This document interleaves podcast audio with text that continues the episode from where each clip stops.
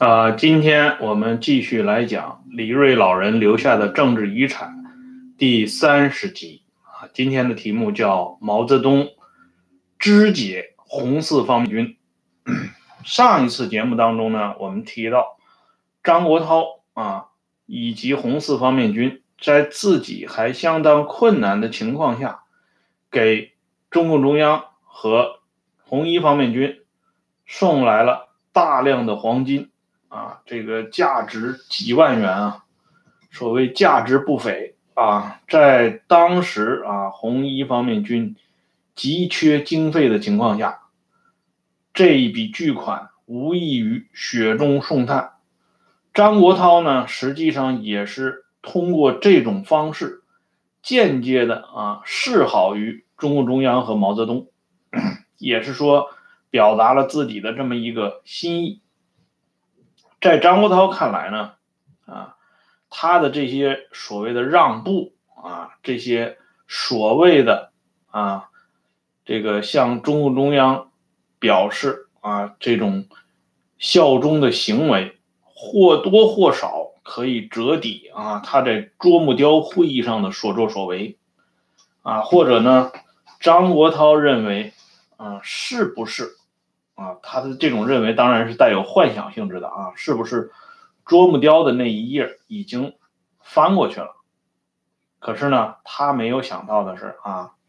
毛泽东在面对这样一笔巨款啊笑纳之后，对他的回报是什么呢？啊，不是笑脸和鲜花，即便是笑脸和鲜花，也是表面的啊，背后呢？仍然蕴含着一个更大的谋划，这个谋划实际上呢早就开始了。这里呢，我们来看一件事儿啊，就是这个，我先给大家看一下这个中共党史资料啊，这是中共中央党史资料征集委员会和中共中央党史研究室编的，在这个中共党史资料呢。的，这是一九八二年第一集啊，这上面呢有一个王维洲的回忆录。王维洲是什么人呢？我今天呢在这个节目当中呢，又变换了一种新的方式啊。以前大家就提出过，对于一些啊大家感觉到比较生疏的人物啊，希望呢我在讲述他们的时候做一个旁注。啊，这样便于大家了解这个人物的来龙去脉。所以呢，今天我在做这期节目的时候啊，就开始践行大家的这个建议啊。所以呢，我在今天的这个节目的简介里边，我把王维洲的啊个人简历打出来一份，就是这个人曾经担任过什么样的职务啊，他最终的结局是什么啊？大家在看这期节目的时候啊，稍微浏览一下就很清楚了。这个王维洲呢是川陕根据地的啊地头蛇啊地头蛇之一吧，等于说，哎，他在兴高采烈的迎接这个红四方面军开辟川陕根据地过程当中呢，是立下汗马功劳的啊，因为他是川东游击纵队的司令员。但是呢，张国焘是本着啊中共一贯的传统，到达一个地区建立牢固的根据地的。前提就是必须彻底的铲除这个根据地原班人马啊！当年呢，毛泽东在井冈山开辟根据地的时候，也是毫不留情的干掉了曾经对自己扶植最大的王佐、袁文才啊这个部众。虽然呢，这个井冈山根据地后来丢失了啊，一直到一九四九年才得以收复，可是呢，这种传统啊，始终是作为一种标配啊，被严格的执行的。张国焘当然也不例外啊，张国焘也是一个枭雄嘛，哎，所以呢，他对川陕根据地的原班人马啊，在清洗的时候，那是可以说是不留情面啊，杀的杀，关的关啊，关的很少，杀的很多。王维洲呢，在这件事上啊，对张国焘一直是不原谅的。再加上呢，张国焘草地会师以后的一些情情况啊，王王维洲呢就把这些情况都汇总了，到了保安以后呢，王维洲在刘伯承、刘伯承的陪同之下啊，两个人都是四川老乡嘛，哎，在刘伯承的陪同之下呢，去见了毛泽东啊，就把这个情况呢向毛泽东集中的进行了讲述啊，毛泽东听得很认真。最后呢，毛泽东嘱咐王维洲说：“现在呢，四方面军的干部啊，还没有完全认识到。”张国焘的错误路线，使革命遭受到了不应有的损失，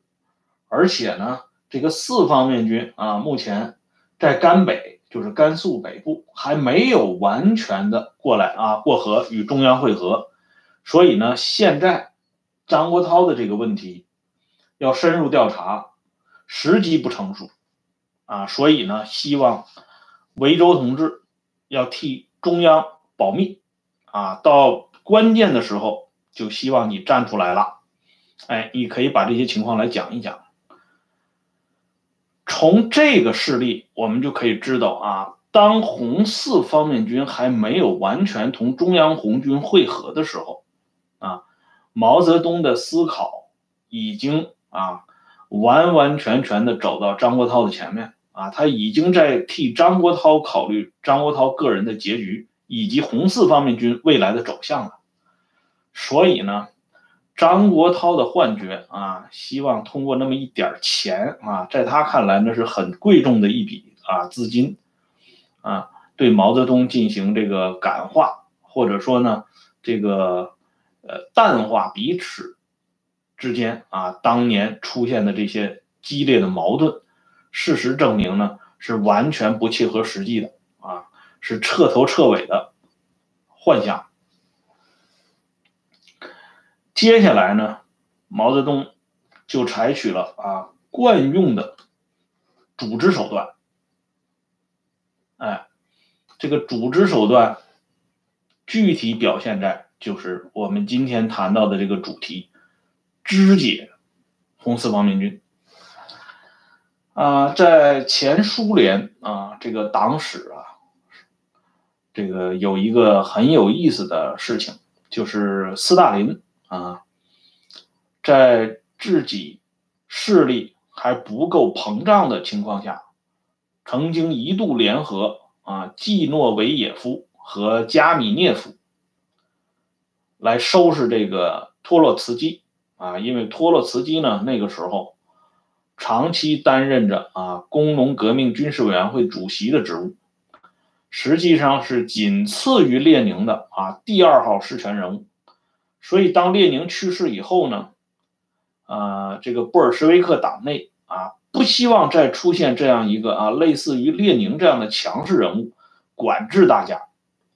而托洛茨基呢，一直是有取而代之的这个倾向。于于是呢，这个斯大林呢，啊，就是将计就计，利用托洛茨基的这个表面露出的这个大獠牙啊。这个煽动季诺维也夫和加米涅涅夫啊站到这个自己的身边来，从而一举搞掉了托洛茨基。后来呢，斯大林的这个羽翼渐丰啊，他完全掌控了这个联共的实权，转过头来呢对付这个季诺维也夫和加米涅夫，并且把这两个人呢一直送上了断头台。呃，著名的这个莫斯科大审判呢，啊，其中有一次就是专门围绕着季诺维也夫和加米涅夫展开的。据说呢，啊，在后来苏共党史解密以后呢，据说曾经有过这样一个场景，就是季诺维也夫和加米涅夫啊，在面见斯大林的时候，啊，有的人说是这个在打电话给斯大林啊，总之吧，不管是哪一种方式。就是说，同斯大林进行沟通的时候，他们提出来，就是说，斯大林同志啊，你是不是还记得当年啊，我们曾经站在你这一边，搞掉了托洛茨基啊？就是说，问一下约瑟夫·维萨里昂诺维奇同志，您知道什么叫报恩吗？啊，斯大林的回答是这样的：斯大林说，我当然知道报恩啊，因为。报恩是只有狗才具有的玩性，啊，这是斯大林回复的原话啊，就是说，什么叫报恩？狗才知道报恩呢，啊，这个话说的啊，既巧妙又决绝，可以说彻头彻尾的啊，彰显了斯大林这个名字的含义。钢铁呀，啊，你想用一腔热忱去焐热钢铁，这个显然是做不到的啊。张国焘的幻觉呢，某种意义上讲，与季诺维也夫和加米涅夫是一样的啊。而且呢，张国焘的运气更糟糕，因为他遇到了一个啊比斯大林还要钢铁的人物毛泽东。毛在这个组织上啊，组织手段上肢解张国焘。主要是分两步走啊，一步呢是紧紧的拉拢住红二方面军，因为毛泽东呢通过这个情报啊，毛的这个情报，这里呢我先透露一点啊，毛的这个情报是由邓小平替他搞回来的啊，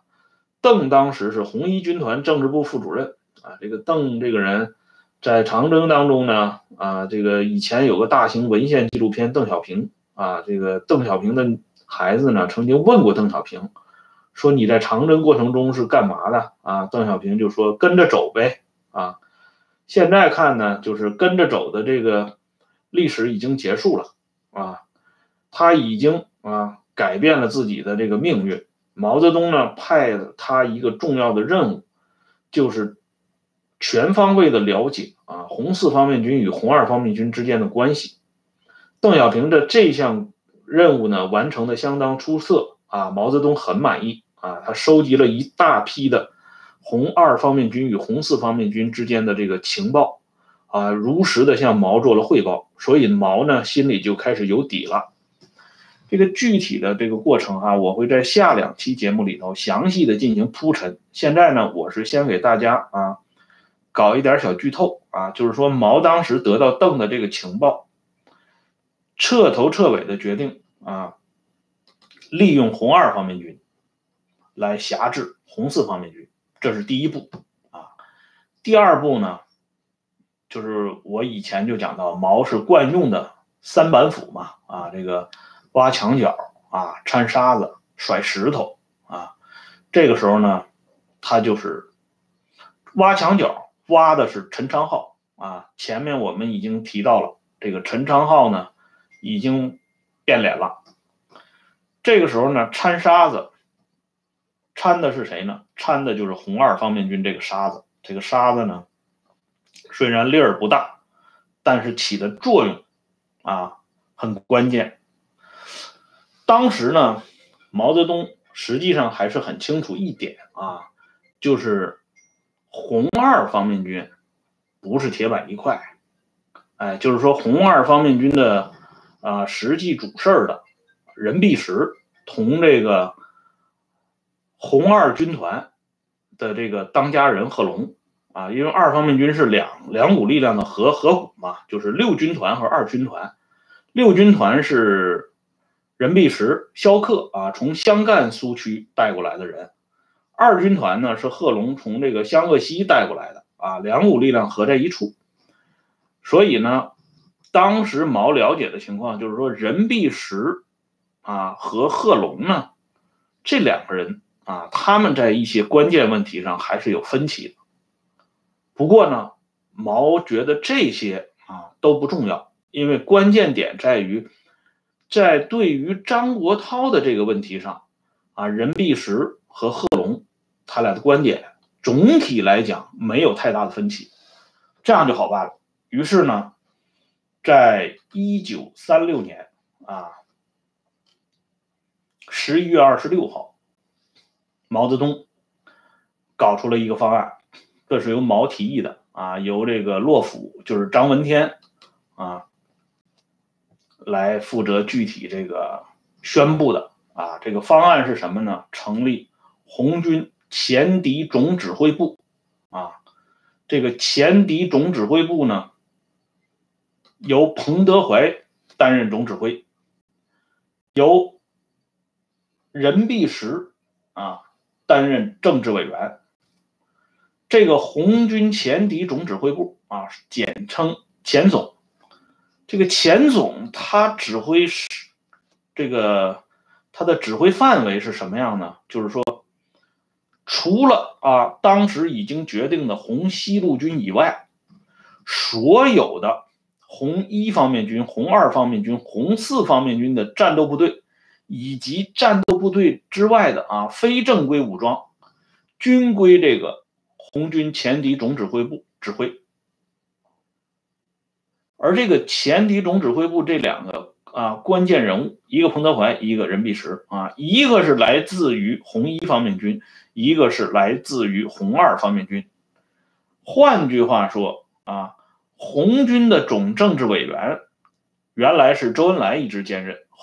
周恩来之前是毛在兼任啊，红一方面军总政治委员。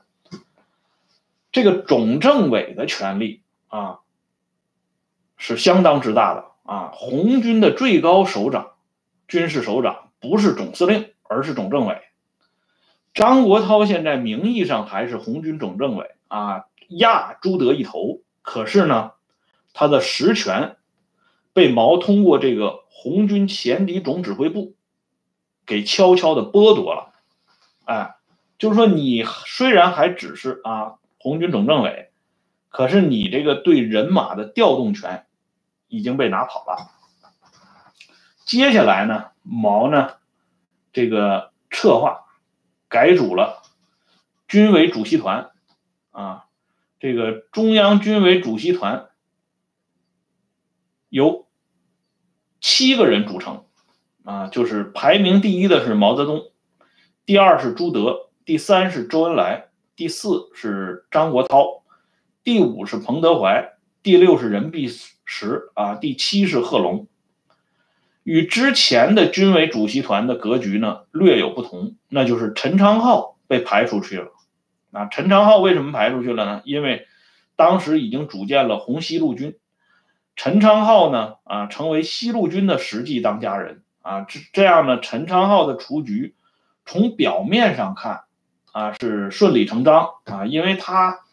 已经去同徐向前他们啊去抓西路军的西征问题了啊，不宜再留在军委主席团主持全局工作，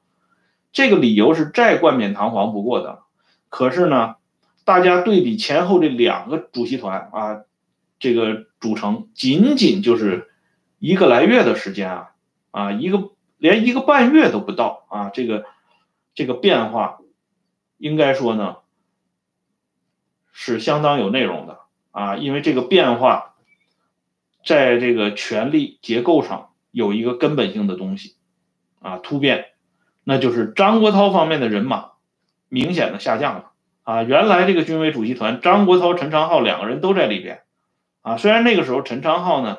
他这个心思已经变化了，但是陈昌浩毕竟名义上还是四方面军的政治委员嘛，啊，代表着四方面军的力量。可是呢，啊，这个陈昌浩。这个时候出去了，加进来了贺龙，啊，贺龙对张国焘，那我们前面都讲过了啊，贺龙甚至威胁过张国焘，你开会就开会啊，你不要乱讲话，讲话就打你的黑枪，啊，可见呢，毛这个时候啊，利用红二方面军来对付红四方面军，即是俗称的啊拉一派打一派的这种做法，已经热腾腾的出笼了，只是呢。此时的张张国焘呢，还没有完全察觉得到，接下来的这一步啊，啊毛做的就是更狠了，就是我们熟知的啊，红西路军的组成。毛泽东呢，有汉于四方面军啊，三过草地之后还有三万多人马，啊，这个人马仍然比这个红一方面军和红二方面军的总和还要多呀，而且他这个。三过草地剩下来的这些人啊，那都是精英啊，精锐啊，百战之余啊。人说百炼成钢嘛，啊，这百战之余那是个个都很能打的这些人。这样一支武装啊，留在自己的这个卧榻之侧，显然是不够安全的啊。因此呢，毛呢绞尽脑汁啊，想出了一个招，那就是搞这个西征。啊，这西征的这个前前后后呢，应该说啊，毛泽东铺垫的非常周密啊，又是林玉英啊，又是共产国际啊，又是远方的陈云等等，把这些理由说的真是滴水不漏啊啊，我们搞西征绝对不是啊，什么排除异己呀，啊，这个削弱四方面军呢，而是为整个的这个红军未来，甚至为我们这个啊立足未稳的根据地做长远的打算啊，这个打通一条这个与共产国际能够实时这个沟通的这个渠道啊，尽可能把共产国际啊补送给我们的给养啊护送到位。等等，这一系列的理由拿出来，个个都是光明正大，你完全驳不倒的啊！这样呢，红西路军有两万一千八百人啊，还有一种说法是两万两千五百人啊，总之就是两万余人组成，由陈昌浩、徐向前等人率领啊，这支部队集合了啊，这个红四方面军当中最精锐的武装。当然也掺杂了原来红一方面军的啊，就比如说五军团啊，董振堂的这一部，这两万多人的这个红西路军的出发之际啊啊，这些人做梦都没有想到啊，他们一路上啊，这个千辛万苦啊，艰难跋涉，已经经历了三过草地的这种啊，这个死亡的边缘。可是这一次，当他们踏上西征之路的时候，啊，他们真正的绝路已经摆到了面前，而且呢，是他们无法拒绝的，也是无法想象的。就是说，红西路军从出征的那天起啊，就已经走进了一张啊，已经啊铺设的啊满天满地的大罗网之中。啊，这个罗网呢，张网的人啊，就是毛泽东。啊，这个罗网当然不是毛泽东一个人编就的啊，罗网的另一边是马家军。可是呢，如果没有毛的这个西征战略，西路军是不会这样啊，义无反顾的掉到这个坑里的。应该说呢，毛这个人在用兵的时候啊，他确有这个。甩石头的这个惯用的长这个做法，当年在红军的时候啊，他这个红七军团，嗯，就是出发的时候啊，徐怀洲他们出去搞，也是啊，已经下野的毛泽东的动议啊。虽然毛那个时候已经下野了，但是周恩来啊对毛的这个建议是很重视的，所以那个时候后来有了这个徐怀洲他们的这个长途跋涉。包括后来啊，这个毛泽东在解放战争前期啊，曾经派王震、王守道南下支队，啊，这又是一次啊孤军深入的这个做法。甚至呢，后来呢，他这个一度建议啊，粟裕他们也要搞这个后方迂回战役，只是被粟裕呢巧妙的给挡回来了。但是呢，刘邓的千里跃进大别山呢？啊还是基于毛的这一军事这个战略思想展开的，只是这个刘邓千里跃进呢比较侥幸啊，总算是活了下来。但是呢，红西路军的这个出征，从表面上看虽然也算是毛的这种惯用的手法之一，但是他与其他的这几次啊这种孤军深入的行动，彻头彻尾是不同的。啊，无论是从性质还是从这个发生发展的过程看，都是完完全全不同的。为什么说它不同呢？我们将在下一期节目里边讲啊，这个西路军是如何惨败的。今天呢，先说到这里，谢谢大家订阅收看《温相说党史》，再见。